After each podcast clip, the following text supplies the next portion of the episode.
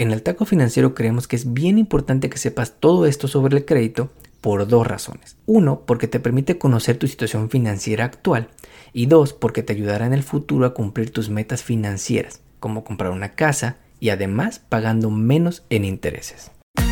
En el Taco Financiero Podcast hablamos sobre el poder de la educación financiera, economía y finanzas. Analizamos lo que está pasando en la economía y cómo afecta a tu bolsillo para que puedas tomar las mejores decisiones que beneficien a tu economía familiar. Prepárate, porque todo esto y mucho más escucharás solo aquí, en el Taco Financiero Podcast, junto al economista Enrique Castro, el mejor podcast en español sobre economía y finanzas. Bienvenidos. Hoy es lunes 17 de abril y esta semana seguimos celebrando el mes de la educación financiera en Estados Unidos. Y en esta ocasión vamos a hablar sobre un tema que trae muchas emociones negativas, el crédito y la deuda. Luego del Instagram Live que tuvimos la semana pasada, queremos invitarte a nuestro programa en vivo que tendremos el próximo martes 25 de abril, que llamaremos Cómo tomar el control de tu vida financiera. Este será a las 5 pm hora Pacífico, 7 pm hora Centro en Estados Unidos y 5 pm hora México. Hablaremos sobre cómo navegar tu pasado financiero y aprender distintas estrategias para hacer las paces con tu historia financiera y mejorar tu relación con el dinero. También podrás compartir tus preguntas y experiencias completamente en vivo. Te dejamos el link en las notas de este episodio y están ya disponibles en nuestras redes sociales para que te registres. Antes de comenzar a hablar sobre el crédito, vamos a platicarte quién es quién a la hora de hablar sobre educación financiera. Y es que recientemente vimos un reporte del Banco Mundial donde entrevistó a más de 150 mil personas alrededor del mundo y encuentran números bien tristes. Encuentran que apenas uno de cada tres personas a nivel global cuentan con buena educación financiera. En los países mejor evaluados, como Suecia, Noruega y Dinamarca, más del 70% de su población cuenta con educación financiera. Por el contrario, hay países como Estados Unidos donde apenas 57% tienen buena educación financiera y en México apenas 32%. Lo más preocupante es que en Latinoamérica, Chile es el mejor evaluado con apenas 41% y países como Argentina, Brasil o Colombia tienen resultados muy similares a México, donde apenas 3 de cada 10 personas tienen educación financiera. El mejor momento para aprender sobre finanzas personales es el día de ayer. Por eso te trajimos este episodio para hablar sobre el crédito y estamos preparando el episodio en vivo el próximo martes 25 de abril. Ahora sí, vamos con el episodio de la semana. El Taco Financiero Podcast está en Internet. En Instagram, Facebook, Twitter y TikTok. Encuéntranos como arroba taco financiero o visita nuestra web tacofinanciero.com. Encuentra más data sobre contenidos, entrevistas y mucho más. Mantente en línea y siempre actualizado. Tacofinanciero.com. Una idea del economista Enrique Castro.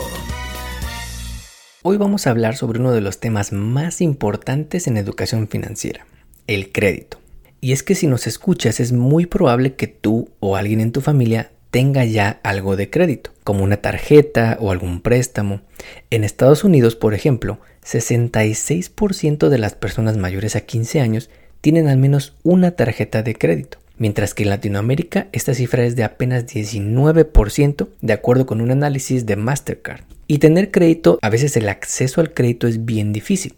Y de eso platicamos en nuestro Instagram Live la semana pasada. Pero ya que tenemos una tarjeta o un préstamo o un acceso a crédito tradicional, de ese que no te cobra 600%, como todas estas opciones de title loans, casas de empeño, payday loans, el siguiente paso es hablar del manejo del crédito.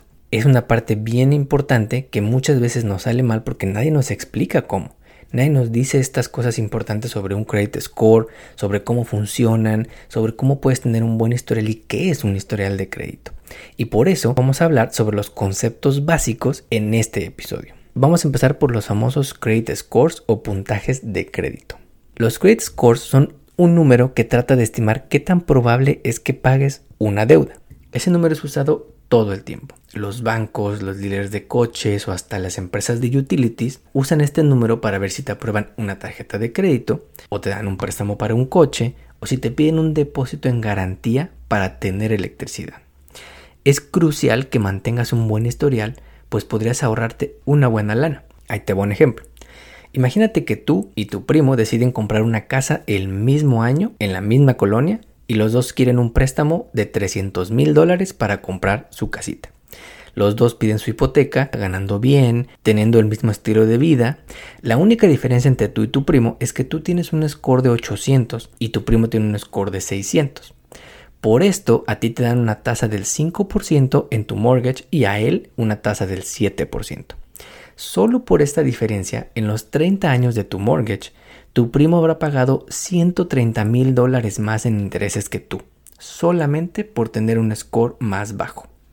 Este es el tamaño del costo que te puede generar tener un mal historial de crédito. Ahora vamos a hablar un poco de historia. ¿Quién inventó los credit scores? En la década de 1950, un ingeniero y un matemático llamados Bill Fair y Earl Isaac crearon una empresa llamada Fair Isaac ⁇ Company, con el objetivo de crear un sistema que tuviera datos imparciales y estandarizados para todo mundo sobre su información crediticia. Hoy se conoce como el FICO Score. Luego llegaron los buros de crédito, empresas que vendían esta información a bancos o a prestamistas para que pudieran evaluar si te daban un préstamo o no. En Estados Unidos existen tres grandes buros, Experian, Equifax y TransUnion. Estos tres buros reciben información de las empresas que nos prestan dinero, como los bancos, las uniones de crédito y hasta tiendas departamentales, quienes reportan si vas al corriente en tus pagos y si te has atrasado o no en los últimos meses. El credit score es el principal componente en tu reporte de crédito, pero no es el único, pues tiene muchísima más información. Se incluye información personal, como tu nombre, tu fecha de nacimiento, número de seguro social, direcciones que has usado, teléfonos y trabajos que has tenido. También se incluyen las cuentas de crédito que tienes, tarjetas de crédito, préstamos personales, de coche, hipotecas. En cada una de estas se incluye cuánto debes, tu historial de pago de los últimos dos años y estatus, es decir, si estás al corriente, atrasado o si nunca pagaste, etc.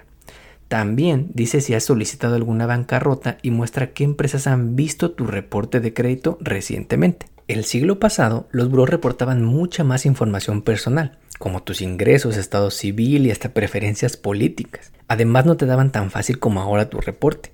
Todo esto hizo que el gobierno en décadas pasadas aprobara leyes que ahora prohíben a los buros reportar esta información y nos dan el derecho a todos de pedir gratis por lo menos una vez al año una copia de tu historial de crédito con cada uno de los buros. Pero ¿qué pasa si no pagas una deuda o una tarjeta y la dejas ahí sin pagar? Esto te puede afectar hasta por 7 años. Así que si hoy te portas mal, eso queda en tu historial. Es decir, si ahorita decides no pagar una tarjeta de crédito, cuando revises tu historial de aquí al 2029, todavía va a seguir apareciendo ese atraso en tu reporte. Y cualquier empresa que te pueda prestar dinero en estos 7 años para una emergencia, para un coche, para una casa, va a poder ver que en 2023 no pagaste a tiempo tus deudas. Por eso es importante que cuides tu historial, porque lo bien o mal que pagues tus deudas se queda en el expediente por 7 años. Ahora, ¿cuál puede ser la calificación? Como cuando fuiste a la escuela, el score es una calificación de tu historial y tu comportamiento crediticio. Si te fue horrible, es decir, no pagaste tus deudas, te fuiste a agencias de collections, no pagaste nada y pagaste siempre tarde, puedes tener un score de hasta 300, que es lo más bajo que existe. El máximo es de 850 y es alguien que está ya medio obsesionado o medio perfeccionista con su score, la neta. La gran mayoría vivimos en el medio, pero todos empezamos de la misma forma, con cero historial. Imagínate que acabas de llegar al país a trabajar o que estás en el college y todavía no tienes nada de historial. ¿Cómo puedes empezar? Esta es una pregunta bien interesante y no existe una sola receta, pero por lo general se empieza con una tarjeta de crédito. Esa que te dan en la escuela o esa que te ofrecen por primera vez y que a veces nadie te enseña a usar. Si ya tienes una cuenta de cheques o de débito, es muy probable que con ese banco que tú tengas puedas tener tu primer tarjeta de crédito generalmente te aprueban muy fácil porque ya te tienen como cliente y saben tu historial de débito. Si tenías sobregiro, si tienes saldos altos o bajos, si se fue negativo, etc. Si no, lo más probable es que empieces con una tarjeta de crédito asegurada, como lo hicimos nosotros en el taco financiero. La otra forma es tener una línea de teléfono a tu nombre, por ejemplo, que de manera recurrente se reporta a los buros en países como México. Y en Estados Unidos lo puedes reportar de manera voluntaria también. Es importante que revises tu historial porque puede haber muchos errores. De hecho, se estima que uno de cada cinco reportes de crédito tienen algún tipo de error. Y esto puede ser un error básico, ¿no? Tal vez tienes algún typo en tu nombre o alguna dirección errónea, pero puedes de repente encontrarte unas sorpresas como una deuda que tú nunca pediste y que alguien más pidió robando tu identidad, por ejemplo.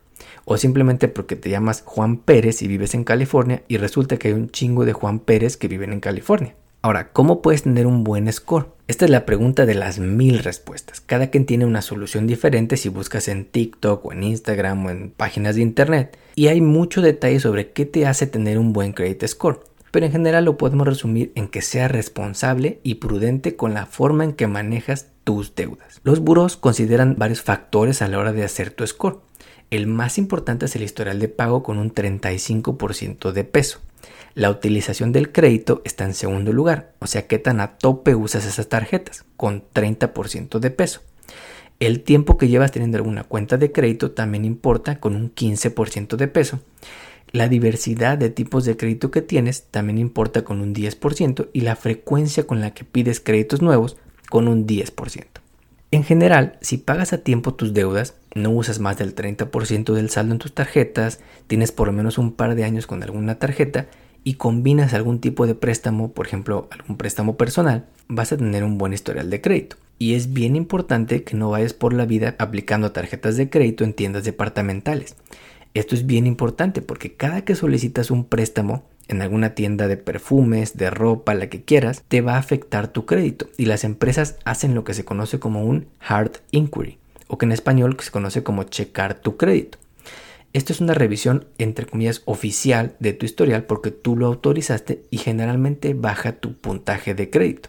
Hay otro tipo de inquiries que se llaman soft inquiries. Estas son revisiones que hacen empresas sobre tu historial de crédito que no te afecta en nada, no te baja puntos. Y generalmente lo hacen para enviarte ofertas de préstamos si consideran que eres un buen perfil para ellos. Por ejemplo, si recibes en tu correo una oferta de un banco donde dice que estás preaprobado, que te van a dar una tarjeta, hasta te dibujan un cheque o te dibujan un plástico, esto es porque hicieron un soft inquiry a tu historial y les gustó tu perfil para tenerte de cliente. Nuestra recomendación personal en el taco financiero es que pagues tu tarjeta de crédito cada semana. No esperes a que llegue la fecha de corte y pagues una vez al mes. Si esta semana te gastaste 500 dólares, paga 500 dólares esta semana.